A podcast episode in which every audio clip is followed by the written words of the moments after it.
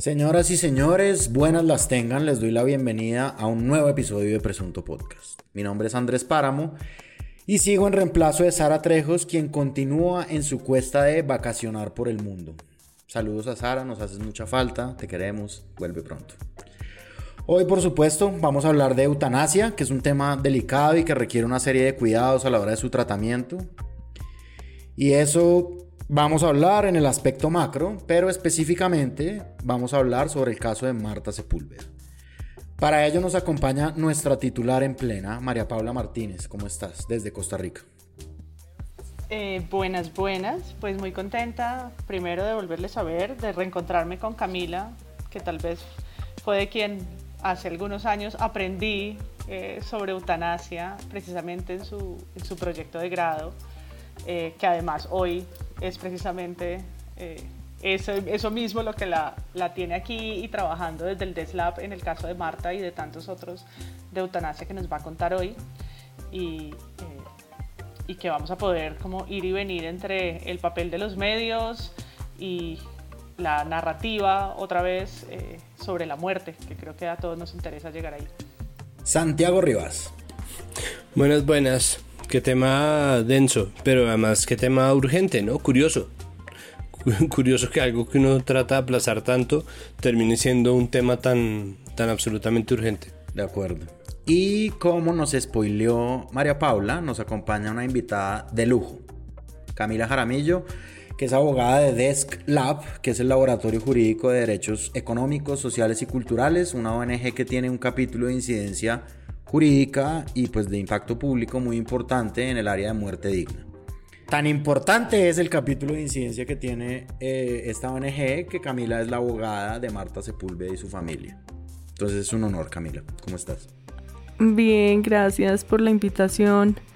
Em, precisamente, pues cuando Toma el Control nació y María Paula me ayudó a crearlo, pues nunca pensé que iba a terminar en estas, pero, pero aquí estamos.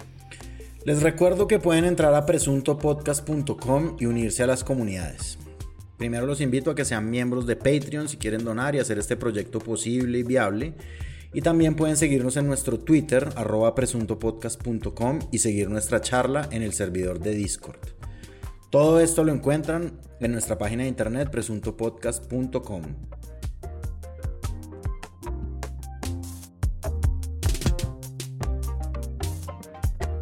La eutanasia de la colombiana Marta Sepúlveda de 51 años que estaba programada para este domingo a las 7 y 30 de la mañana fue cancelada según informó el Instituto Colombiano del Dolor, el centro clínico donde la mujer iba a realizarse el procedimiento de muerte digna. Según un grupo de médicos especialistas que revisaron el caso por segunda vez, la paciente no cumple con el criterio de terminalidad de su vida mediante la eutanasia. Marta iba a ser la primera persona en recibir el procedimiento en Colombia sin tener una enfermedad terminal. El hecho de que Marta muestre una condición física aceptable en la entrevista publicada hizo que muchos cuestionaran la validez de la solicitud. Bueno, pues yo creo que eh, aprovechando a nuestra invitada, estaría muy bien que nos cuente este engorroso tema jurídico, digamos, de la de la eutanasia en Colombia, que Colombia es un país eh, pionero en esto en Latinoamérica. Y pues digamos que todo nació un poco por una sentencia de la Corte Constitucional de magistrado ponente Carlos Gaviria, en la que moduló la interpretación de un delito que es el homicidio por piedad. Y pues desde ahí más o menos qué ha pasado, así como abuelo de pájaro, Camila. Pues como bien lo dices, en el 97 con esta sentencia eh, se despenalizó la, eutanasia cuando se cumplen unos requisitos. Eh, en ese momento era ser diagnosticado con una enfermedad terminal, prestar el consentimiento libre, informado e inequívoco y que esa enfermedad causara dolores eh, insoportables, incompatibles como con la idea de vida digna de la persona. Y pues a partir de, esos requisitos la Corte dijo que se podía practicar la eutanasia en Colombia. Eso fue pues tal vez un asunto como de suerte porque porque lo cierto es que cuando esta demanda fue interpuesta por un ciudadano, este ciudadano lo que quería era aumentar la pena del homicidio por piedad y le salió todo mal. Entonces, pues lo que hubo fue un periodo del 97 al 2015 sin ningún tipo de regulación.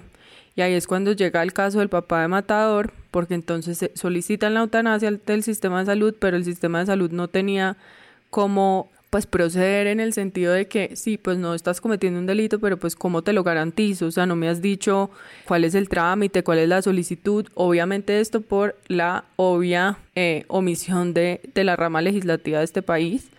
Entonces ahí es cuando la Corte eh, le ordena al Ministerio de Salud reglamentarlo de manera administrativa, porque lo que dice es, bueno, la falta de ley tramitada en el Congreso, pues no se puede convertir en una barrera de acceso para un derecho que ya dijimos es fundamental. Entonces, pues estamos aquí frente a un derecho que es fundamental, que está relacionado con el derecho a la vida digna y con la dignidad humana.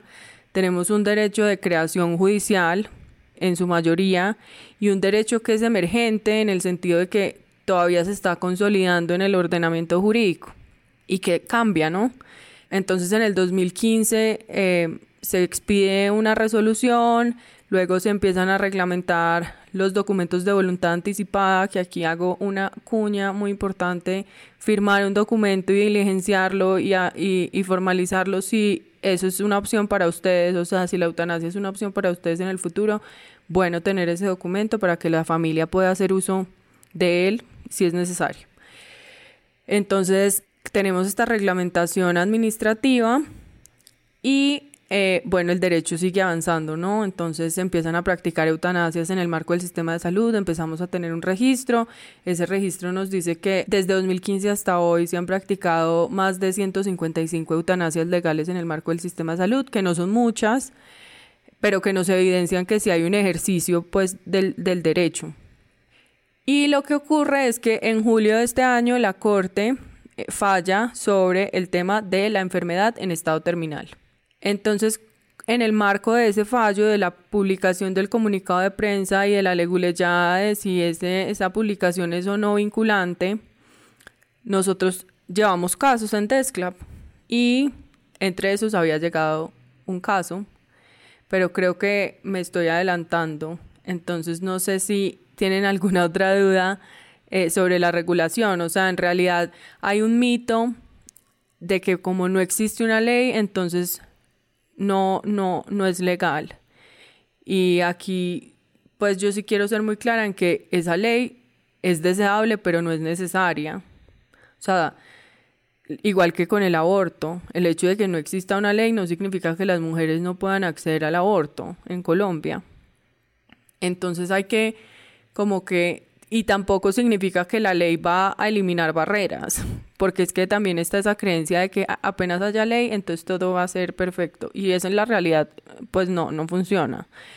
Entonces sí es deseable el proyecto de ley, o sea, cada vez que se presenta, pues nosotros hacemos fuerza para que pase, pero lo cierto es que pues no pasan nunca y se caen en el segundo debate. Entonces, pues por ahora tenemos una jurisprudencia y tenemos un reglamento que funciona, mejores, unas veces mejores que otras, pero funciona.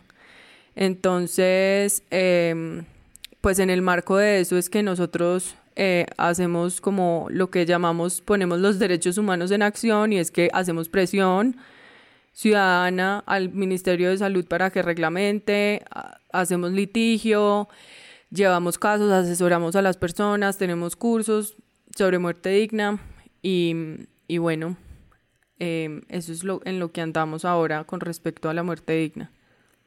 Pero me llama la atención que hablas de 155 casos en seis años, pues que eso es como de a 25 por año, o sea, dos al mes.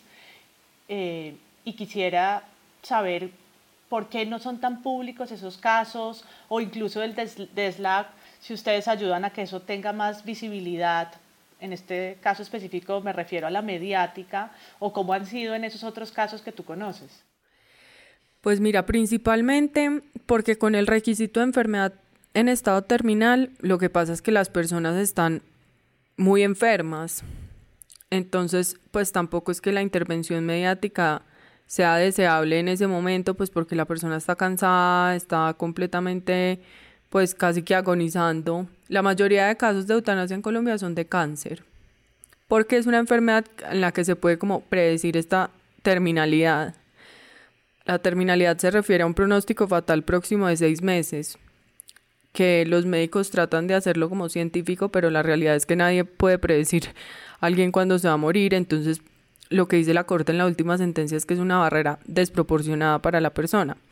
Pero em, las personas no hacen esto público porque compartir la muerte no, no es algo que nos guste. O sea, nos han enseñado a que la muerte es privada y entre más escondida mejor. Y yo creo que eso también tiene que ver como con esta reflexión de, de que antes los partos y las muertes ocurrían en la casa y ahora ocurren en un lugar donde tratamos de ni siquiera ver si la persona murió o no y ese cuerpo lo desaparecen y después te entregan una caja. Es como, es muy raro como esa relación que tenemos ahora como con el momento de morir, más allá de si da una muerte violenta o no, pues las personas no quieren verla, o sea, como que, pues sí, porque te confrontas con el hecho de que tú vas a ser esa persona algún día. Entonces, pues, la verdad a la gente no le interesa eh, compartir ni hacer visible el hecho de que van a morir. Pues eso es como lo que, lo que, lo que en mi opinión em, es lo que pasa. También es, es que nosotros hemos llevado a medios dos casos, el de Yolanda Chaparro en, a mitad de año, en, como en junio, Yolanda Chaparro tiene 71 años, una larga historia de luchas políticas y reivindicaciones sociales y una enfermedad terminal que la devastó por dentro. Luego de una tortuosa espera de 13 meses, por fin este viernes recibirá la eutanasia y anestesiará para siempre los dolores de su cuerpo. ¿Está tranquila? Perfectamente, alegre, porque ya no voy a estar eh, así, eh, atrapada en un cuerpo que no sirve y este caso de Marta, porque nos, a nosotros desde ESCLAP pues nos parece muy importante crear como estas, como ustedes dicen, narrativas, narrativas de, eh, de lo que significa tomar la decisión de morir y de lo que implica hacer el, el ejercicio de derechos, o sea, informarte sobre tus derechos y tomar una decisión pero pues ha sido todo un complique llevar estos casos a medios porque pues asumo que vamos a hablar de eso, pero es como las diferentes opiniones que existen de pues tú ver un reportaje de 10 minutos sobre una persona que se va a morir en una semana. Pero para nosotros es fundamental hacer esa pedagogía. Y no porque queramos convencer a la gente de algo, o sea, yo no quiero convencer a la gente de que acceda a la eutanasia. Yo lo que quiero es que la gente sepa que tiene esa opción y que está bien y que no están cometiendo un pecado y que es legal y que el sistema de salud lo va a garantizar de manera gratuita.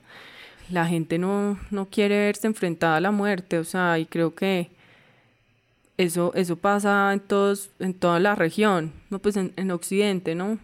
Es como la, la, forma en la que nos relacionamos con, con el hecho de que vamos a morir.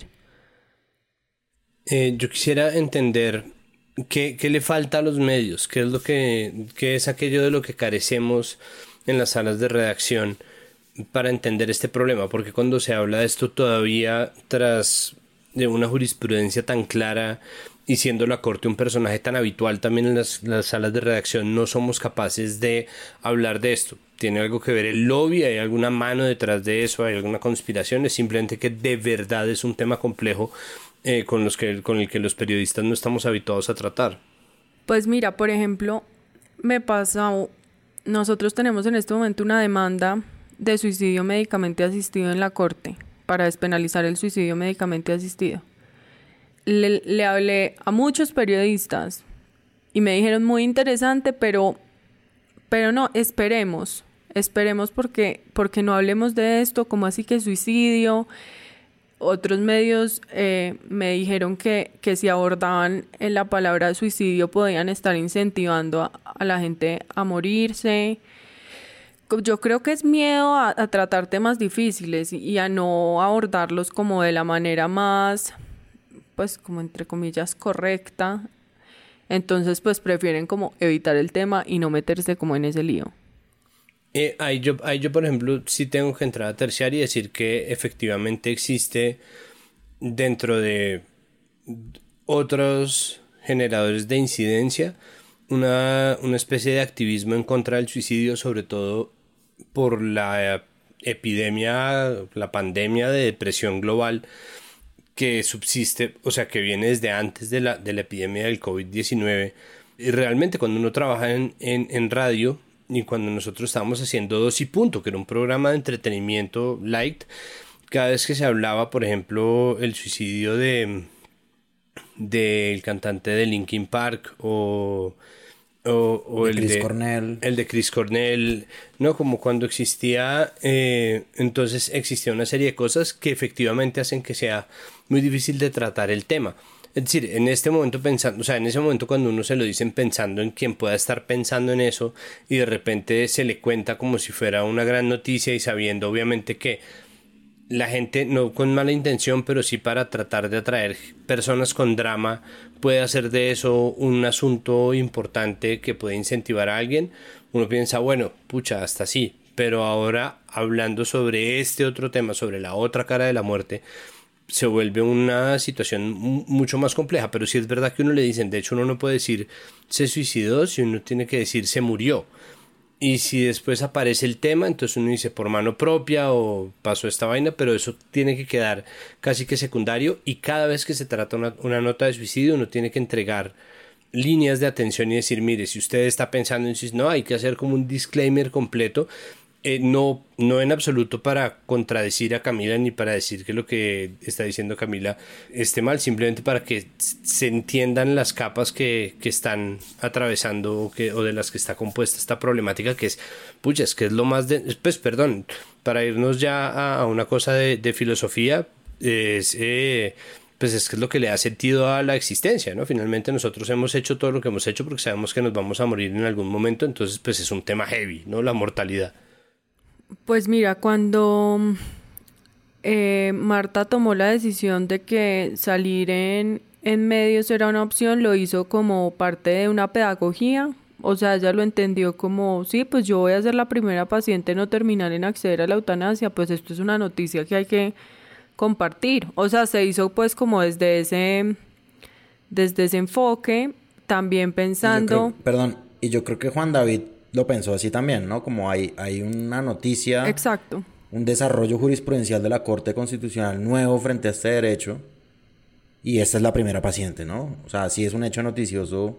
Claro. Válido. Y pues, cuando hablamos con él como sobre cómo abordar el tema, pues había que mostrar la realidad de Marta y es que ella no está agonizando.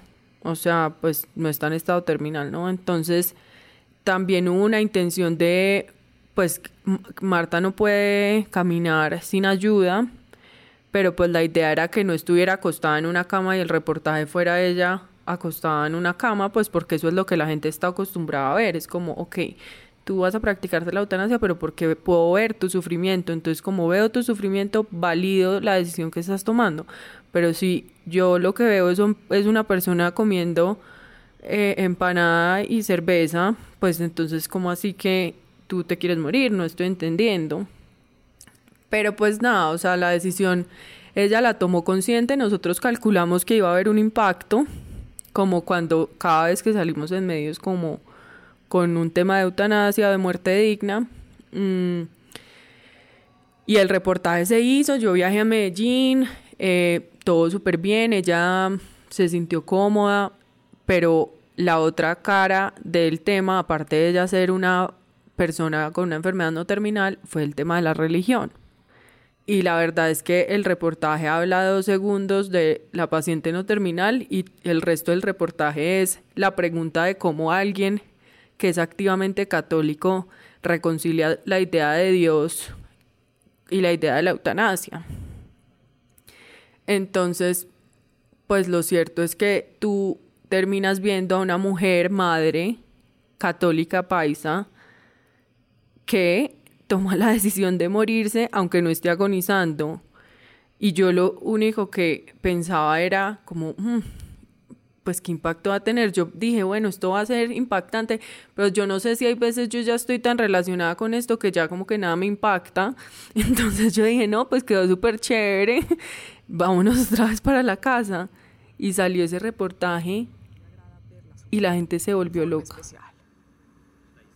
Marta Lidia Sepúlveda sabe que se va a morir el próximo domingo y sonríe. Come patacón con guacamole, liviana y despreocupada, como si la muerte no las echara a la vuelta de la esquina. Apura una cerveza para bajarle al calor del mediodía, se carcajea sin tregua con su hijo Federico y ultima detalles sobre lo que viene con Camila, su abogada. Entre frijoles y chicharrones conversamos sobre la vida en un restaurante de Medellín. Marta será la primera paciente con un diagnóstico no terminal en acceder a la eutanasia en Colombia. Soy de buenas, de buena suerte. Tengo buena suerte, para mí sí. Y como le digo, estoy más tranquila desde que me autorizaron el procedimiento. Me río más, duermo más tranquila. Mi teléfono a los dos días no paraba de sonar. Todo el mundo quería hablar con ella, todo el mundo no estaba impactado, que como una mujer católica eh, iba a acceder a la eutanasia y bueno, pues ahí ya todo lo que eh, ustedes vieron que pasó. Claro, entonces hasta el viernes, pues sí, un gran impacto el reportaje y todo bien, pero pues nada, o sea, igual la eutanasia iba a ocurrir el domingo. Pero cuando el viernes cancelan el procedimiento, pues la primera pregunta fue, ¿qué, ¿será que fue un error haber salido a los medios? Pero muy rápidamente fue como, no, o sea, aquí la culpa no la tiene ni el medio y no la tiene la persona, porque es que esta persona le garantizaron un derecho y no puede ser que porque yo salga y lo exponga y sea público, entonces me lo vulneran. O sea, eso no tiene ningún sentido, eh, al menos para mí. Y la verdad es que, pues Marta en ningún momento me ha dicho que se ha arrepentido porque ella dice que ella se va a morir cuando Dios quiera a través de la eutanasia. Entonces, pues el impacto, yo estoy segura de que fue por el reportaje de Caracol que cancelaron esa eutanasia, porque la, el acta lo dice, por las imágenes de los medios de comunicación, su funcionalidad es, mayor, es menor a la que la paciente había expresado en la consulta. Y, y pues seguramente alguien vio ese reportaje y dijo, esta eutanasia no va a ocurrir, o no al menos mientras yo esté a cargo de esto. Entonces, eh, pues al, al parecer lo que, lo que varios periodistas han han dicho es que pues alguien en, en el Ministerio de Salud llamó y, y, les dijeron que si no cancelaban esa eutanasia, pues lo sancionaban, porque la reglamentación del ministerio no está actualizada con la sentencia El reportaje causó revuelo nacional e internacional. Para no ir más lejos, hoy estuvo en la primera página del prestigioso Washington Post. El informe de Noticias Caracol es reseñado en el acta del pasado 8 de octubre de la IPS que reversó la autorización de la eutanasia de Marta. El día 3 de octubre se publicó una entrevista realizada a la paciente en un medio de comunicación nacional en la cual se evidencia una funcionalidad mayor a la reportada por la paciente y sus familiares en las múltiples consultas médicas que se revisaron en el primer comité. Es decir, según este documento, Marta se vio demasiado sana en el reportaje como para acceder a la muerte digna. Por eso solicitaron una nueva valoración de urgencia y finalmente este viernes el comité científico, que fue el mismo que aprobó la eutanasia hace apenas dos meses, señaló rotundo. Después de discutir y revisar nuevamente y de forma amplia y suficiente este caso, se concluye que ya no hay evidencia para considerar cumplimiento de requisitos definidos por la ley. La Catalina, también hubo respuesta del Ministerio de Salud sobre esta decisión de la IPS Incodol de suspender el procedimiento de la eutanasia a la señora Marta Sepúlveda. Por eso vamos a hacer contacto, Juan David, también con Nicole Buitragua a esta hora. ¿Y qué es lo que dice el Ministerio de Salud, Nicole? Buenas noches. Por medio de un comunicado, el Ministerio de Salud aseguró que por ahora en Colombia no se han realizado eutanasias que no cumplan con el requisito de enfermedad terminal y que ese procedimiento solo puede realizarse bajo esta condición. Sin embargo, recordemos que en julio la Corte Constitucional emitió la sentencia C-233 en donde amplía el derecho a morir dignamente para aquellos pacientes que padezcan una enfermedad incurable que provoque intenso sufrimiento. Frente a este punto, el Ministerio asegura que la Corte por ahora no ha notificado el fallo y por lo tanto no se podrían generar los efectos jurídicos. También se pronunció la EPS Sura que estaba Creo que empezamos de hecho hablando este capítulo sobre cómo es importante hablar más de la muerte, acercarnos más a eso, pensar en el contexto, todas las formas, sobre todo en un país en donde es tan desafortunadamente fácil morirse, como Colombia, ¿no? Y, y por muerte violenta, que es algo que se señaló en redes hasta la saciedad, casi hasta la náusea, y era ¿no? Como entonces en este país solamente tenemos derecho a morirnos de forma violenta. No podemos morirnos en paz, tranquilos, sonrientes, mirando de frente, sino tiene que ser todo en medio de la angustia y tiene que ser un sufrimiento y es de verdad tiene que pues tiene que tener mucho de nuestra educación católica, pero además tiene que tener mucho de de, de la ira de quienes están perdiendo el control y eso en gran parte sí tiene que ver con, con no solamente nuestra educación católica, sino con nuestra institución católica. Eh, lo que es demente es que se configura un círculo vicioso, porque sí, necesitamos más historias de esta, pero no hay espacio, como bien lo decía Camila, en las salas de redacción, para contar más historias sobre la muerte, para contar más historias sobre suicidio asistido, para incluso hacer un, desglose de términos claro entre muerte digna, muerte voluntaria, eutanasia, suicidio asistido, eh, no, suicidio médicamente asistido, eh, todo, todo lo que todo lo que está alrededor de la idea de decidir morirse y de tener control sobre la muerte y creo que ese vacío es lo que configura que casi no haya historias y que de hecho no es la primera vez que oigo decir a alguien que la nota de, de Juan David Laverde era empalagosa. Yo creo que esa era la mejor forma de contarlo. Es decir, es que es un caramelo muy amargo, ¿no? Entonces más vale, para, para seguir la metáfora, eh, cubrirlo con mucho arequipe, como para, que sea como pastilla de gatos, que la gente se la, se la, pueda tragar así. Entonces yo creo que parte de la idea era intencionalmente, yo estoy aquí interpretando, Juan David, por favor, perdóneme, precisamente hacer énfasis en la alegría, no en la alegría de morir, sino en la alegría de tener control sobre la propia vida, en la alegría de irse en paz, la tranquilidad. No es la euforia de... ¡Ah! Sino, sino pensar como, bueno, he tomado esta decisión, estoy tranquila con eso y, y es hora de irse y voy a descansar, por fin que nos remite también a un cliché gigantesco de las salas de velación que es, no, pero menos mal descansó, ¿no? Que eso es una cosa que nosotros estamos diciendo todo el tiempo, como no, es que, hombre, se murió la abuela, menos mal descansó.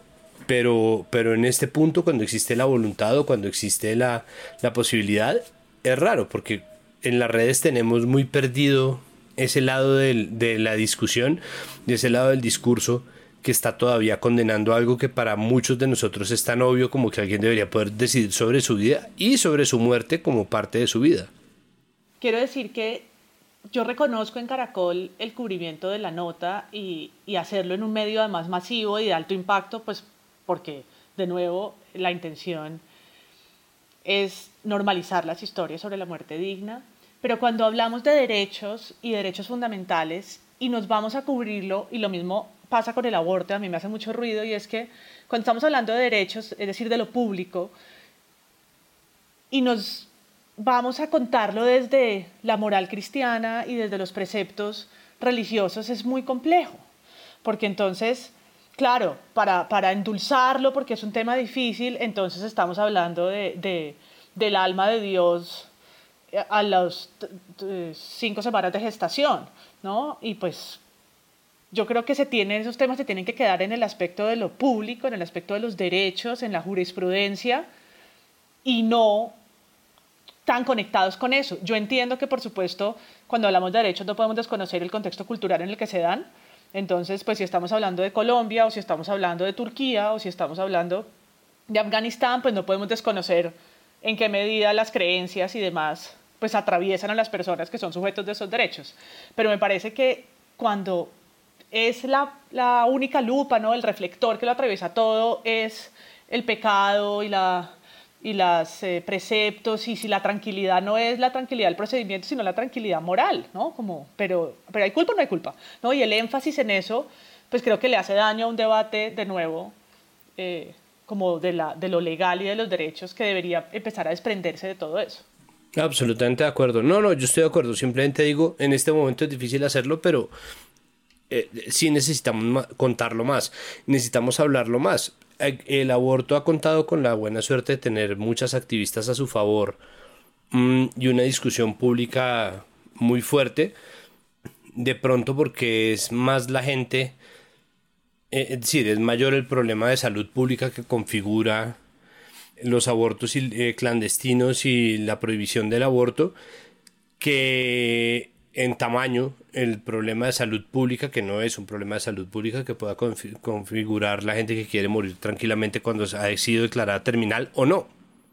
Yo tengo un comentario con respecto a lo que decía María Paula y es que yo entiendo que el foco no debe ser la religión porque estamos hablando de derechos y demás, pero pero es que casi no hemos hablado de esto y vivimos en Colombia y yo creo que era necesario tener la conversación de cómo nuestras creencias religiosas no deberían interferir con el ejercicio de derechos.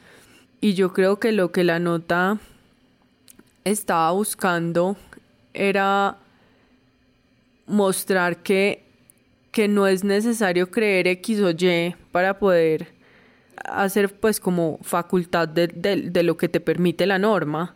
Es decir, todas las personas que acceden a la eutanasia pues planean, eh, se despiden y demás, pero no todas las personas que acceden a la eutanasia son católicas y creyentes de Dios, como lo es Marta además, porque Marta reza todos los días. Es decir, em, yo creo que pues como periodista Juan David La Verde lo que buscaba era pues eso, o sea, como generar esta discusión que yo entiendo que, que, deberíamos hacerla solo de derechos y que la eutanasia es un derecho y entonces hablemos mejor como de otra cosa, pero pues, pero pues es que la decisión de la eutanasia de Marta estaba completamente eh, atravesada por su religión. Entonces, pues yo digamos que creo que no, no sabría qué periodista no hubiera usado de esa manera la religión, de verdad. O sea, pues yo entiendo que, que de pronto el foco fue mayor de lo que algunos hubieran utilizado, pero pero yo sí creo que era necesaria tener esa conversación. Conozco casos de personas que son católicas o eran católicas y no contaron nunca que, habían accedido a la eutanasia o, familiares que nunca hablan de que ayudaron a alguien a practicarse la eutanasia porque son católicos. Y esta era una persona que estaba diciéndoles, básicamente, yo soy una mujer educada que hice ejercicio de mis derechos y sí creo en Dios, pero pues Dios me está permitiendo acceder a esto y yo no me voy a ir al infierno por acceder a esto. O sea, qué importante. Yo creo que es que también uno se rodea de personas que tal vez no practican su religión de, esa manera, pero es que en Colombia todo el mundo es así. Entonces, yo creo que el mensaje sí es muy poderoso. O sea, contarle a la gente un domingo a las 7 de la noche, que es como el noticiero más visto en Colombia, y mandarle una nota de 10 minutos sobre una persona que está diciendo, si Dios es mi padre, Él no me quiere ver sufrir y yo por eso voy a, morirme de manera anticipada porque yo escogí una fecha y una hora y Él me apoya. O sea, eso es un vómito que nadie se quería tomar. Entonces, pues yo la verdad entiendo como que, a algunas personas les haya parecido empalagosa, pero yo creo que el mensaje que se comunicó con esa primera nota era muy importante y había que hacerlo algún día. Es decir, puede que esta sea la única nota que vaya a ser así y ya, y pues ya no vamos a hablar más de la intersección catolicismo-eutanasia, pero yo creo que ah, se necesitaba ese, ese discurso. Claro, lo que, lo que terminó pasando era, pues fue un desastre, pero, pero pero yo creo que en Colombia y en Latinoamérica y por eso es que la nota creció tanto. O sea, si ella hubiera sido la primera paciente no terminal, pues sí hubiera sido importante, pero yo creo que lo más importante era el tema de la religión y el tema de que había una mujer que estaba tomando esa decisión y que decía que Dios la estaba apoyando en esa decisión. Yo creo que lo más importante también sucedió después, porque con el tema religioso me refiero, y es que si bien la, como la primera versión de la nota hizo ese énfasis, pero para contar, por supuesto, que la noticia era el acceso que iba a tener, que el acceso no sucedió, pero creo que la segunda noticia, que es la negación de ese acceso, pues puso sobre, sobre la mesa o en el debate, pues precisamente el papel de la religión. O sea, lo que uno veía en Twitter y en los medios es quién dio la orden, más simplemente, quién fue el que hizo la llamada, por qué, por qué no, fijo fue la iglesia, fijo lo mueven todo, todavía nos controla la, la iglesia en este estado parroquial, ¿no? Y, creó una, una conversación que me parece muy poderosa, muy necesaria sobre el tema. Como yo decía, claro, estamos ya no concentrado solo en, en lo inconstitucional que es esa decisión, y que todo el mundo está dejando un poco que el tiempo le dé la razón o les dé la razón, es decir, que esto van a ser unas trabas para que probablemente, y ahora tú nos contarás cómo lo ven ustedes, pero para que probablemente Marta pueda acceder y lo va a hacer después de un alegato y después de un tiempo que no va a ser sino más tortuosa la cosa en administrativamente y demás, tanto para la familia de Marta, para ella, como para quienes la han acompañado en el proceso, para que finalmente se dé, pues porque en principio tenían razón de, de, de haberle concedido esto, pero en la mitad, pues ya no nos estamos agarrando los pelos sobre si sí lo merece o si no, sino por qué y quiénes inmiscuyeron y tuvieron el poder de frenar algo que ya se había aprobado, ¿no? que yo creo que es lo más valioso porque es el reclamo ciudadano de quienes pueden decidir sobre lo que supuestamente nos ganamos en derecho. Mm, yo creo que la nota de, de, Juan David tiene una cosa muy poderosa y es que sacó la conversación de, de un eje católico en la medida en que lo sacó del eje del sufrimiento y lo llevó a otra cosa. Entonces, eh, sobre todo viendo la nota de él, creo que se vuelve muy revictimizante o especialmente revictimizante la idea de que no podría haber contado su historia, porque eso fue lo que desencadenó la decisión.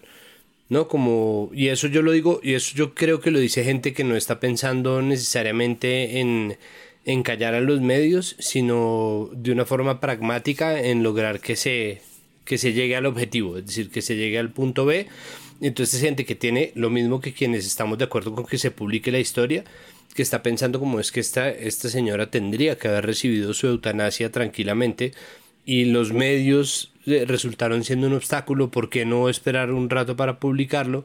Yo creo que no, sí, yo creo que es, que es sumamente revictimizante, sin querer, con las mejores intenciones del mundo, pero pretender que alguien no, no pueda contar su historia cuando además estamos hablando de, de, de, de cosa fallada, ¿no? cuando estamos hablando de una jurisprudencia que ya existe, cuando estamos hablando de, de un pronunciamiento de la Corte que ya se dio, de algo que ya es así legalmente en Colombia, de un derecho de la gente, pues es muy loco porque nosotros no podemos por el bien de doña Marta, impulsar la narrativa de que uno no puede hablar del cumplimiento de sus derechos. ¿no? Entonces no hablemos del paro, porque es que los van a reventar a palo. Entonces no hablemos de... lo que eh, sea. No hablemos, no hablemos de lo que sea, exacto, no hablemos de cualquier vaina porque entonces nos volvemos el, el, el, el no de papaya porque le roban el celular, pero de los derechos fundamentales que es peor. ¿Ustedes qué opinan de, y esto como que es breve, o sea, el enfoque, digamos, de la nota, pues bueno, pero el contraste con opiniones de los jerarcas de la Iglesia Católica. Como si eso eh, todavía es una cosa que se debe hacer, como no, contrastemos entonces como Señor no sé qué, o en realidad eso podría omitirse y ya. Su historia, contada por este noticiero el domingo pasado, volvió a poner la eutanasia en la primera plana de la conversación nacional y de varios países de América Latina que replicaron el reportaje. La Conferencia Episcopal Colombiana se pronunció al respecto, le pidió a todos los católicos una cadena de oración por Marta y hasta regañó a la prensa. La muerte no puede ser la respuesta terapéutica al dolor y al sufrimiento en ningún caso. Marta, la invito a reflexionar serenamente sobre su decisión Ojalá, si las circunstancias se lo permite, lejos del acoso de los medios de comunicación. Ay, yo no sé qué pensar sobre eso. Porque pues yo entiendo que, que ellos son la, la autoridad y son una fuente, como esto de... Pero yo creo que ya el periodismo ha, superado como esto de la imparcialidad y lo de mostremos todas las caras de la moneda. No, pues no, no mostremos todas las caras de nada. O sea, Aquí lo que hay es un derecho que hay que garantizar y el cura puede decir misa y, y la verdad es que no debería interferir. A mí lo que me parece es que es que hay veces esas declaraciones también nos ponen a conversar sobre, sobre otras cosas. Entonces hay veces perderse esa declaración puede evitar una conversación importante. Mejor dicho, yo lo que creo es como depende del rol del periodista.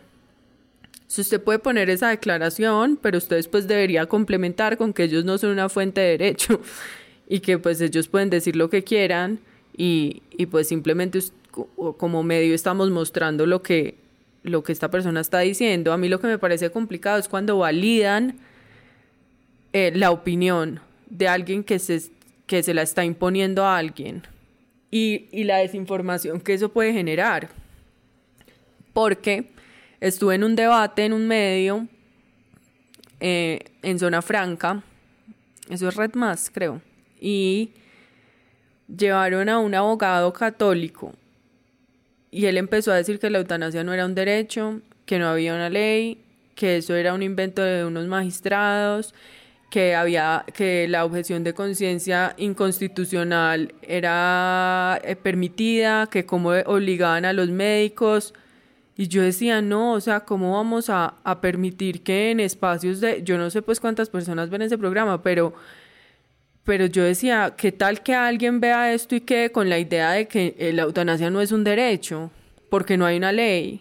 Y que él diga que es que no hay derecho porque no está en la Constitución y que la vida es sagrada porque el artículo 11 de la Constitución dice que la vida es inviolable. Y yo decía, callen a este señor ya. O sea, terminamos peleando, agarrados, gritando, el señor no deja hablar. ¿Me entiendes? Entonces ahí es donde yo digo, bueno, primero que todo, lección aprendida, no vuelvo a esos lugares, pues donde van a llevar a alguien que va a desinformar a las personas, de acuerdo contigo, la, que todas las salud mental de una que están enfermas con una enfermedad terminal están, también tienen un problema de salud mental. Claro que lo tienen, y eso lo, pueden ver los profesionales de la salud cuando tú estás obligado a seguir con mi. O sea, seis magistrados, seis magistrados se inventaron, porque fueron seis los que votaron a favor, se inventaron este y otros tres. Sí, sí, porque no, están en ninguna parte ni de la Constitución ni de la ley. El derecho a la eutanasia, y te invito y los invito a todos los televidentes a que revisen repensar esa decisión. Y en eso no, pues al final del día, si se quiere suicidar, es problema de esa persona. El problema es la eutanasia donde la decisión individual, y ahí quiero llamar la atención sobre lo que decía ahorita la abogada Camila, es que esta cultura de los derechos individuales, que si yo tengo un derecho, entonces todos los demás tienen que ayudar a que yo lo cumpla, se está volviendo de si yo me inventé un derecho, porque en Colombia no hay el derecho a la eutanasia, hay unos activistas que están diciendo que seis magistrados que no han sido elegidos democráticamente pueden crear o no crear derechos. Y eso en Colombia hay que cambiarlo, porque estas personas lo que están es favoreciendo. Y que lo llevaron a propósito, lo llevaron a propósito para generar esa, esa discusión, o sea, arriba rating, ¿no? Es como llevan a un pro vida y a una eh, feminista en el marco del marco de apoyo. Hablen, ¿no? Conversen. Cuando no hay escucha posible y, ¿no? y solo va a haber una frustración de decir, pero estamos simplemente ¿no? Peleándonos en, pantalla, chao. Sí, esas falsas equivalencias son, es decir, hay que, hay que dejar muy claro que frente a los derechos no hay discusión, ¿no? De hecho, a cada declaración hecha por un católico en temas en donde, o por un cura en temas en los que no tiene nada que terciar o en los que no tiene además ningún tipo de peso ni, ni posibilidades de alteración de la jurisprudencia en su opinión, habría que hacer una nota aclaratoria diciendo que gracias al artículo 20 de libertad de expresión y al artículo 21, creo que es libertad de culto, pueden estar hablando boberías en los medios estos señores, ¿no? Sí, o sea, lo que yo después le dije a María Camila, que es la, la la que moderaba era como, o sea, yo no entiendo qué vine a hacer aquí. Pues y ella me decía como, no, pero es que hay que hablarlo. Y yo entiendo pues que ella partía como de una buena intención de generar como el debate y demostrar pues que, que, que las personas que están en contra de la eutanasia pues están equivocadas, pero, pero yo creo que, que eso lo que genera es desinformación y que cualquier persona, ciudadano común y corriente, pues le parezca que él argumentó mejor que yo y entonces salga con que no, es que aquí no hay una ley, entonces la eutanasia es, es, es un delito o, o, esto es un invento de la Corte Constitucional, pues que es lo que dicen muchas personas. Entonces, no sé, a mí yo creo que esos, esas, esos debates hay que cogerlos con pinza. Pues yo creo que yo pues a una cosa de esas no vuelvo, pero, pero, pero también es como que, bueno, para que los periodistas y los programas quieren hacer ese tipo de conversaciones, o sea, qué construcción de ciudadanía se hace a partir de un señor y, y, yo gritando como unos dementes, no sé, yo creo que... Y además, ¿qué, qué balance es ese, no? Como que, que eso es lo que típicamente argumentan, ¿no? Como estamos haciendo un balance. Entonces llevamos al el negador de derechos y la persona que aboga por el derecho que ya pues existe. No, yo creo que al terraplanista, pues no, al terraplanista de la eutanasia, pues no hay que darle un micrófono, o sea, no, no. Pues sí, es que además cuando es cosa fallada, es que, es que por, por ejemplo, miren el nivel de elasticidad argumentativa tan loco que es, como así que el invento de unos magistrados, o sea, son magistrados. ¿Invento de qué? no, es que una, un abogado además, es que eso es lo que es más loco de todo, una persona que estudió cinco o más años de derecho, que tiene una licencia para trabajar como abogado, decir y que, seguro le enseñaron el rol de la Corte Constitucional en el derecho, ¿no? Pero cuidadito, ¿no? Es decir, ¿no? Y, y salir a decir que es que unos magistrados inventaron a B o C, es, o sea, es de un obtuso que es, pues es, es demencial porque, porque es, pero está, yo no creo, sí, yo no creo que, yo no creo que, que María Camila ni la gente de Zona Franca tuviera malas intenciones, pero yo no creo que tuviera buenas intenciones tampoco. La gente no hace debates para equilibrar el discurso público, yo creo que ellos lo hacen porque eso da rating. ¿No? Yo no creo que exista uno como, no, esperen, vivamos en comunidad, se puede discutir. Obviamente saben que no, y eso además ya está inventado, eso, ellos no están haciendo nada nuevo, eso sí algo se lo inventó Vicky Dávila y tampoco, porque eso tampoco es verdad. No, pero, pero esa, esa cosa de, hoy, el Papa Negro de Pereira y el Cardenal Primado de Bogotá se enfrentan en una piscina de gelatina. Como esas huevonadas que son debates no al lugar, que son debates sin noticia, que son debates sin repercusiones verdaderas en el mundo tangible, ni en la jurisprudencia, ni en nada, son debates absolutamente vacíos y ociosos. Hay una cosa que yo quiero preguntarles y es, ¿qué opinan del seguimiento, no? Y del seguimiento de la noticia, pues una noticia como Juan David Laverde lo anunció, una noticia que generó un montón de opinión en la opinión pública nacional, incluso en la internacional, salió en la portada del Washington Post, etc. Pero digamos del seguimiento yo también me refiero como a ese tipo de notas como que a mí me parece que también es para atraer televidentes, para atraer lectores, lo que sea, de este paciente con la misma enfermedad que ella insiste en vivir. ¿Qué opinan de eso? Porque me parece un tema pues profundo también de, de, de, de enfoque periodístico. Yo diría que, a propósito de, la, de, la, de lo que hice ahorita mientras grabábamos, que era entrar a la a CNN a revisar, yo creo que la cancelación lo volvió noticia internacional, ¿no? porque cuando apareció en las portadas fue ¿no? polémica, cancelación de paciente que...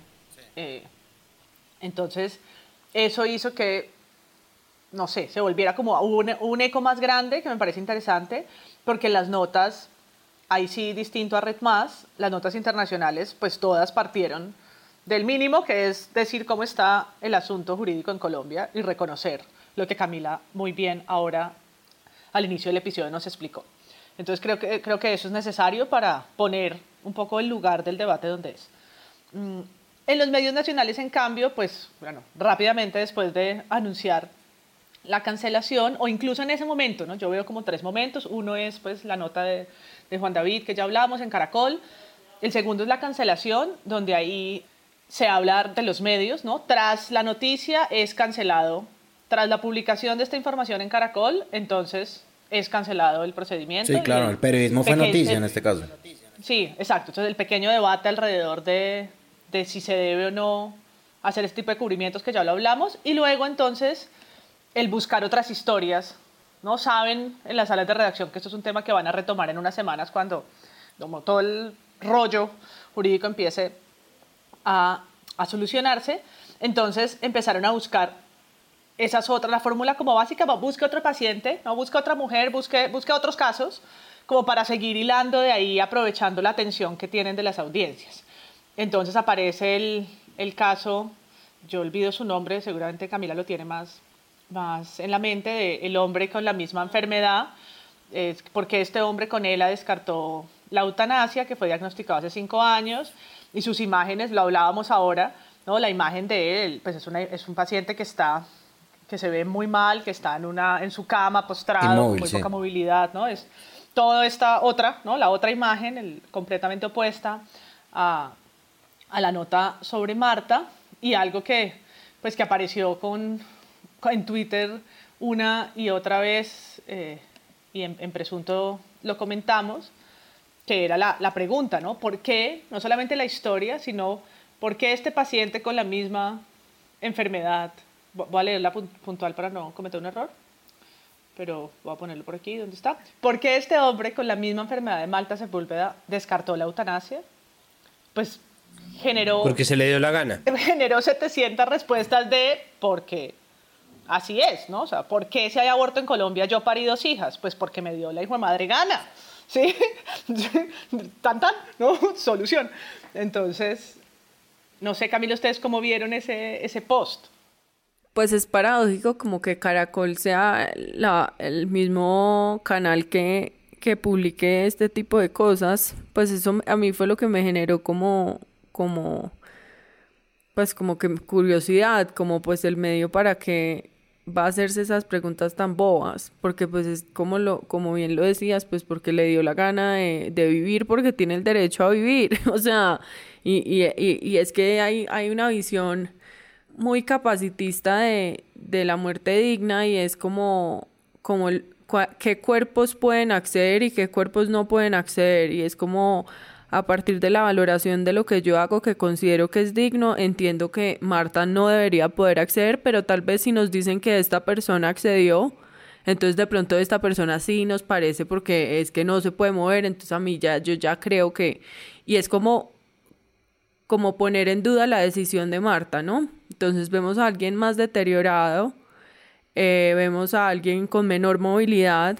Yo es que no vi la, o sea, solo vi el titular, yo la verdad no me metí, entonces no sé bien como que cuál es el desarrollo, pero lo que da a entender es que hay personas peores que Marta que no quieren morir. Entonces, básicamente es pues por qué Marta quiere morirse si hay gente peor que ella y pone en duda este tema de la subjetividad de lo que significa el dolor y el sufrimiento como en la en, en, la reglamentación de, del derecho a morir dignamente y es que cada persona hace una valoración subjetiva de lo que considera digno y en ese sentido plantear la duda o poner la pregunta de ¿por qué esta persona que está peor que Marta no quiere morir? Es como quien dice ¿por qué? Marta está tomando esta decisión si ella está muy bien, como la vimos en Caracol, porque es que ese... ¿No la ves sonriendo? Porque es que, claro, entonces es como si una persona se está riendo, no se puede morir. Si una persona, si una mujer es madre, ¿cómo va a dejar al hijo, no? Porque muchas personas también han dicho, ay, pero ¿cómo va a dejar al hijo solo? Y es como, bueno, no, pues porque es que la vida de las mujeres no es solo la maternidad. Pero bueno, en fin yo creo que poner esa, es, o sea, es como una falsa, un falso dilema entre lo que, quién se puede morir y quién no, y la verdad es que cada persona debería poder decidir cuando pudo acceder al mejor sistema de salud, cuando tuvo acceso a, los mejores servicios, cuando tuvo el acompañamiento del sistema de salud, pues el, el Estado debería garantizarle eso. Pero pues igual no sé, me contaron que esta mañana en Caracol Radio estaban hablando eh, como en el marco del derecho a morir dignamente de una señora que hace milagros y cura personas eh, con parálisis y yo decía, pero ¿y esto pues por qué es tan importante? Una monja que hace milagros.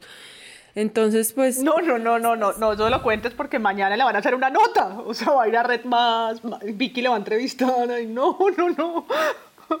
la monja milagrosa de Paradela. No, no, no. Sí, sí, sí, básicamente que es como, ay, y, y porque si esta señora tiene la cura paralela, ¿por qué mejor no va y, y, que, la, y que curen a Marta con un milagro? No sé, o sea, como que todo es muy ridículo.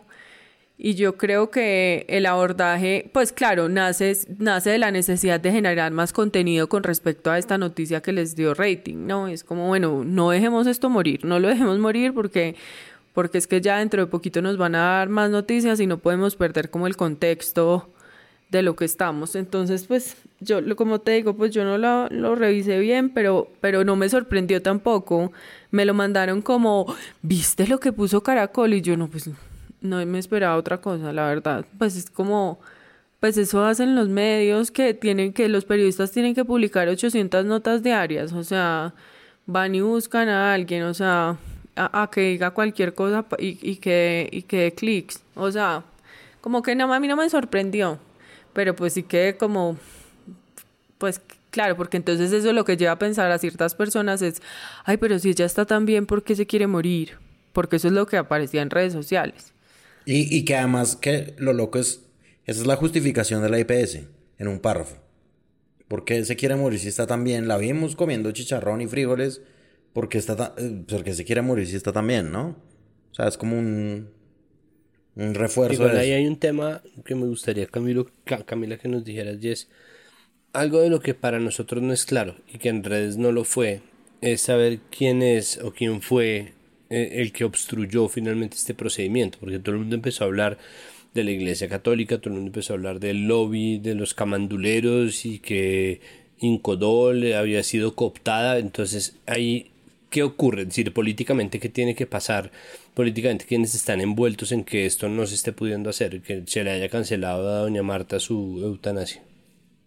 Y para añadirle la pregunta a Santiago, ¿qué viene? Pues mira, ahí lo primero es que los medios de comunicación no han investigado eso.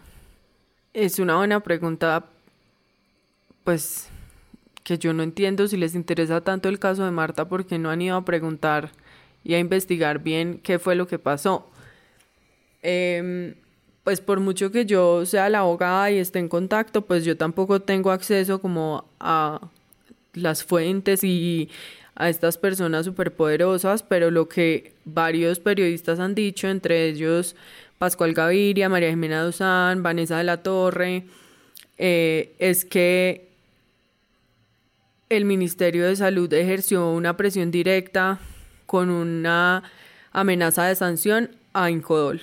Y básicamente les dijeron, si ustedes practican esa eutanasia, yo les cierro el chuzo. Entonces, pues ningún medio ha investigado eso. Creo que también es muy difícil pues encontrar una persona dentro del ministerio que acepte que eso fue así o que alguien de Incodol diga que fue así porque le han preguntado a los voceros de Incodol si hubo presiones externas y ellos dicen que no al menos el gerente en una conversación en Blue Radio, cuando le preguntaron, ¿usted recibió alguna comunicación del Ministerio de Salud eh, impidiéndole como practicar este procedimiento? Y él dijo, comunicación no. Y entonces el periodista le dijo, si comunicación no, entonces ¿qué sí? Y él como, no, no recibí nada.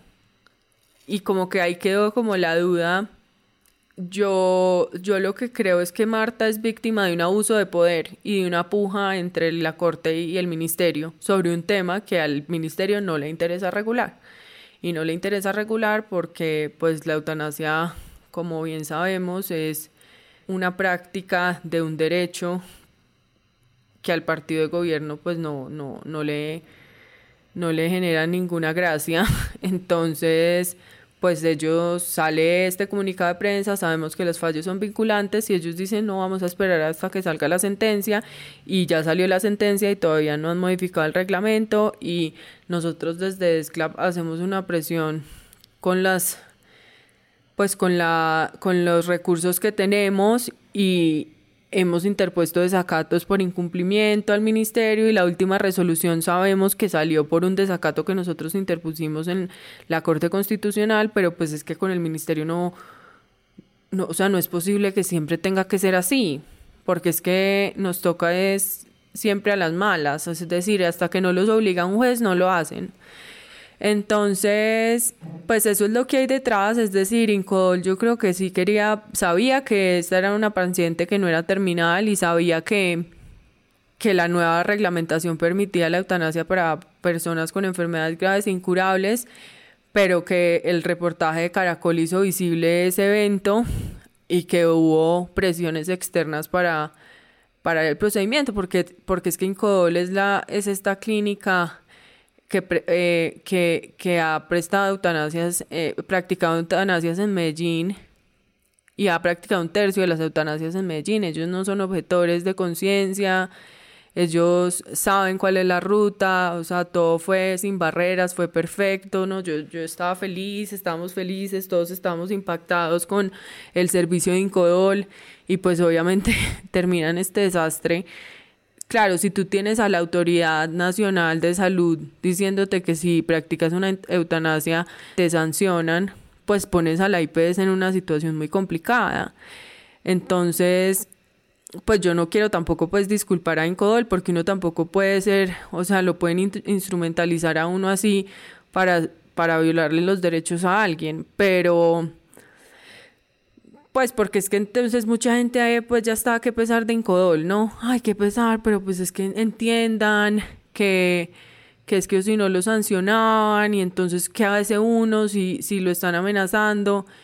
Y yo no, pero pues entonces tu ética, o sea, ¿dónde quedó? Tus principios, ¿dónde quedan?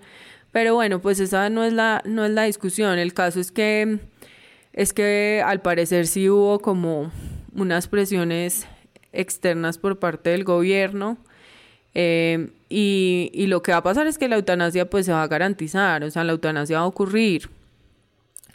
Y va a ocurrir porque probablemente un juez la obligue a cumplirla lo, pues lo más rápido posible cuando Marta establezca una nueva fecha, pero pues todo esto pues es pues muy desafortunado, o sea, fueron días muy difíciles. Yo pues Marta es una persona muy fuerte y muy creyente también, entonces está tranquila, pero pero pues esto no debió haber pasado y, y, y la verdad es que el Ministerio de Salud tiene que hacer cumplir las normas, o sea, no, no, y, y, yo creo que los medios todavía no han entendido eso. Aunque a mí me parece que un poco lo que tú dices quedó desnudado en, en, la entrevista que le hizo Juan Diego Alvira al gerente de la IPS, ¿no? Como que él le insistía y le insistía. Yo sé que yo he defendido a Juan Diego Alvira desde hace algún tiempo hasta hoy. Pero me parece que sí quedó desnudado cuando él le preguntaba, no, pero es que no son las directrices del ministerio. Hay una sentencia de la corte que ha dicho recientemente que ella puede acceder a este, a este derecho que ella tiene, ¿no? Y, y, a mí me parecía que el gerente de la IPS se quedaba un poco callado frente a, a esos, a esas preguntas que le hacían, ¿no? Y, y, ahí quedó un poco desnudado lo que tú dices. Marta Sepúlveda, de 51 años de edad, iba a morir ayer a las 7 de la mañana Así se había decidido después de un profundo y extenso debate constitucional, legal y médico. Pero la clínica que había avalado el procedimiento de la eutanasia cambió de opinión unas horas antes del procedimiento, luego del reportaje que salió aquí en Noticias Caracol con Marta. Vamos a hablar con Freddy Quintero, quien es el gerente de Encodol, la clínica de Medellín, que precisamente estaba al frente de esto. Señor Quintero, digamos que yo, digamos que yo quiero morir.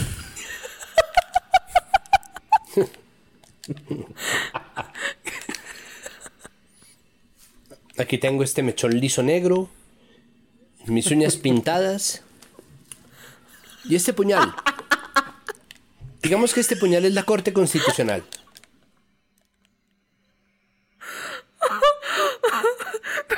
sí le dijo así, pero es que te lo rige la... Es que él decía, es que nosotros no podemos practicar esta eutanasia porque ya no es un paciente terminal y la resolución dice que necesita ser terminal. Y Juan Diego Alvira le decía, pero es que usted entiende... Contradice esto la voluntad de Marta y además el aval constitucional que dio la Corte Constitucional. ¿Qué responde usted a eso? La actual norma que rige 71. Entendemos que hay una sentencia, pero esa sentencia no se ha eh, salido el fallo completo. Eh, nosotros nos regimos, como eh, menciono, por parte de las normas emitidas por el Ministerio y él es el que avala el cumplimiento de las mismas y a los cuales debemos dar respuesta al cumplimiento de ellas. Señor Quintero, pero eso también contradice la sentencia T832 de 2003 y los autos 022 de 2013, 155 de 2013 y 521 de 2016 que dicen lo contrario a eso que usted está diciendo. Y es que no es necesario que sean notificadas las partes después de la sentencia, sino que también es válido el comunicado que haga la Corte Constitucional luego de la decisión adoptada. Se está contradiciendo y está contradiciendo esta jurisprudencia. Nosotros debemos acatar las normas, las normas que nos dicta el ministerio. Ahí hay una no, no, no. diferencia Señor Quintero, que tiene pero es que por encima del ministerio está la Corte Constitucional. Y pues nada, el, el tema es que aquí, como les decía, el, el sistema de salud está compuesto por PowerPoints y lineamientos. Entonces ellos, como el lineamiento les llega directo del Ministerio de Salud, pues una, una sentencia puede decir misa y en una IPS te van a decir que es que la PowerPoint del ministerio te dice otra cosa y que, y que hasta que no les cambien la norma directa, pues ellos no van a hacer nada. Pues, lo cual es falso porque pues Incodol se iba a practicar la eutanasia si esto no hubiera sido público. O sea...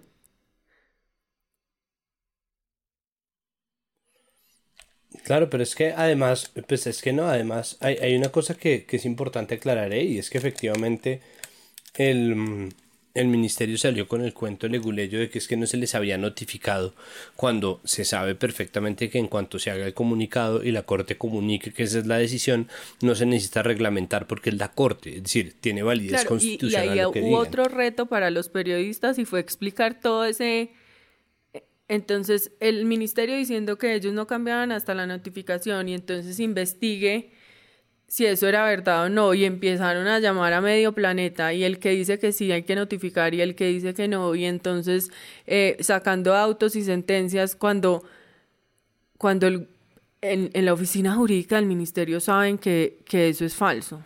O sea, entonces, también fue como que a mí eso de la nota de Caracol fue lo que me pareció como chuequito de ese de ese tal vez fue como el especial del sábado eh, en la noche y fue cuando dijeron es que al, al ministerio no le han notificado los fallos y entonces lo que vimos el lunes en radio era eh, al menos los que oí fue Juan Carlos Vélez y, y Néstor Morales diciendo, pero muy difícil para, la, para el ministerio modificar si no conocen la sentencia. Y entonces ya el victimario mayor fue la Corte Constitucional por no publicar el fallo de manera inmediata, lo cual yo creo que es otro problema que tenemos y es que pues esos comunicados de prensa sí muy vinculantes y lo que sea, pero, pero pues es bueno que, que, publiquen el texto completo rápido, pero pues es que de julio acá... De acuerdo, sí, de acuerdo. Estábamos sin sentencia, yo me metía a, a, buscar todos los días en la página a ver si ya salía, no salía. Entonces, pues no, todo es muy desafortunado y pues la gran víctima de todo es Marta. Es Marta, sí. Y que la Corte se acostumbró a, a, publicar comunicados, ¿no? Desde hace muchísimo tiempo, además. Que eso también. Yo creo que por eso reglamentaron eso de, de, los comunicados vinculantes. No, pero igual lo de Luis Carlos y, y, Néstor Morales va para ver que los defensores de oficio no están solamente en la abogacía, ¿no? Eso sí es. No, eh, eh, es, es, es, una respuesta automática y es, y es de verdad demencial que tengamos eh, tan poquita claridad acerca del mecanismo, porque yo entiendo las complejidades del tema de la muerte, pero el tema jurídico es algo que ha pasado una y otra vez, pues no en vano usted lo está diciendo. La Corte se ha acostumbrado a lanzar comunicados. Todos esos comunicados son vinculantes. Ya, ahí está. ¿Me entiende? Como hay una regla clara al respecto y nadie tendría por qué estar siquiera arrojando dudas acerca de eso. Y, y, y, y hay que decir una cosa y es, si bien no es culpa de, de, Caracol que no se haya realizado no se le debe achacar la culpa a Caracol. Eh, también hay que revisar ese, ese asunto con el rating, ¿no? Porque entonces, claro, ya vemos que la única víctima es Doña Marta, pero la martatón que estaban haciendo en Caracol ya está un poco heavy, o sea, como... Y que, como decía Camila, pues el, el otro noticioso, noticionón desatendido es precisamente eh, pues esos poderes detrás de los poderes que logran frenar esto. Ahí hay una noticia, compañeros investigativos, ¿no? ¿Dónde están cubriéndola? No es solamente el titular de la FM, el fiscal general está en favor de la eutanasia para enfermedades incurables. Ah, bueno, pues fantástico, ¿sí? Felicidades por estar de acuerdo con uno de los aspectos que contempla eh, el marco jurídico de esto. Que, sí, ¿cuál es la noticia ahí? ¿No? Pues bien por ti. La noticia de semana. Mujer que pedía la eutanasia se suicidó en el cuarto de un hotel. Y la imagen es una jeringa, así, apuntando. Y es una noticia vieja que sucede en España. pero esto solamente lo descubres cuando lees la historia, por supuesto, y, y pagas los 19 mil pesos o lo que sea que vale semana. Incluso quisieron ponerle llamas detrás a la jeringa, pero tenían ya la silueta de Petro predeterminada, no pudieron meterlo. Algo así.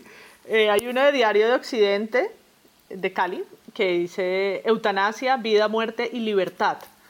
Y el, el titular me llamó la atención, pero de nuevo, la imagen con la que la ilustran es una clínica con una, ¿no? una primer plano de las máquinas de monitoreo y una persona en una, en una camilla atrás volteada. ¿no? Y es como nos tenemos que volver a hablar de la representación de la muerte, de las imágenes, ¿no? Y yo creo que por eso pues fue tan disruptivo y estamos haciendo este episodio por precisamente cambiar y girar el cubrimiento a favor, pero creo que lo que queda ahora pues son esas otras historias de poder, de investigación y finalmente cómo van a volver al caso de Marta, porque vamos a volver al caso de Marta en medios, y cómo va a quedar también en esas, en esas últimas noticias, y si van a volver registrado todo, y si van a volver otra vez a preguntarle al diácono, si, van a volver y, si alguien le va a dar, no, no falta, ¿no? Eso veo a semana para allá buscando al señor del, de la carta de Ana Cristina.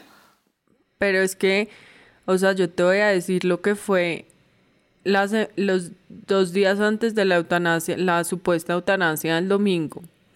Medios preguntándome si podían grabar la eutanasia. Otros me preguntaron si era posible hacerse afuera de la clínica, otros me preguntaron dónde iba a ser la misa, que si iba a haber como una celebración posterior. Eh, obviamente pues yo le dije les dije que nada de eso era posible y que era pues una falta de respeto con Marta y con la familia, pues porque es un momento muy íntimo.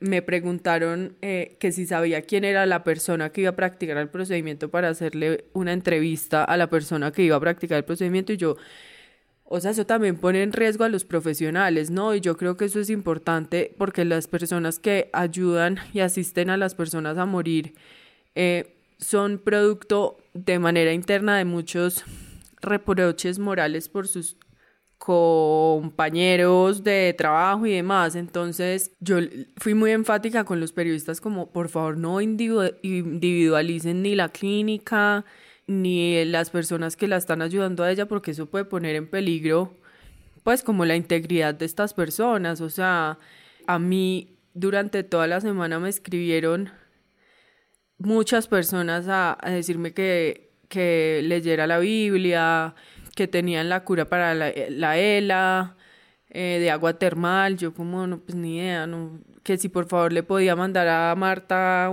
libros de religión.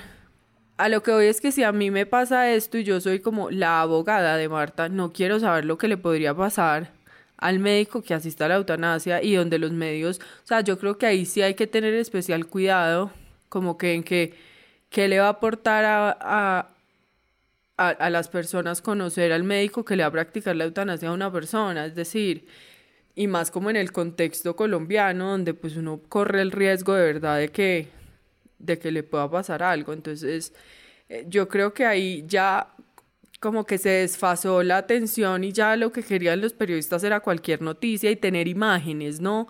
Una obsesión como por tener la imagen de ella. Sobre todo, pues, claro, los, los medios de, de comunicación que tienen, pues, de televisión. Entonces, el tema es que cuando se retrata como, como la muerte digna, como decía María Paula, siempre son estas imágenes de las dos manos de las personas mayores así, como acompañando a la persona a morir, o el hospital, o la clínica, y los tubos, y, la cama de hospital. Y yo creo que esos son los imaginarios que desde estamos pues buscando cambiar, y es que no todo es, es hospital, la muerte no necesariamente está relacionada con la agonía. Y y pues eso es también lo poderoso de la historia de Marta. Y es que tomar la decisión de morir no siempre tiene que ser una tragedia aunque pues se convirtió en una tragedia ahora, pero, pero pues hasta el viernes pasado no lo era.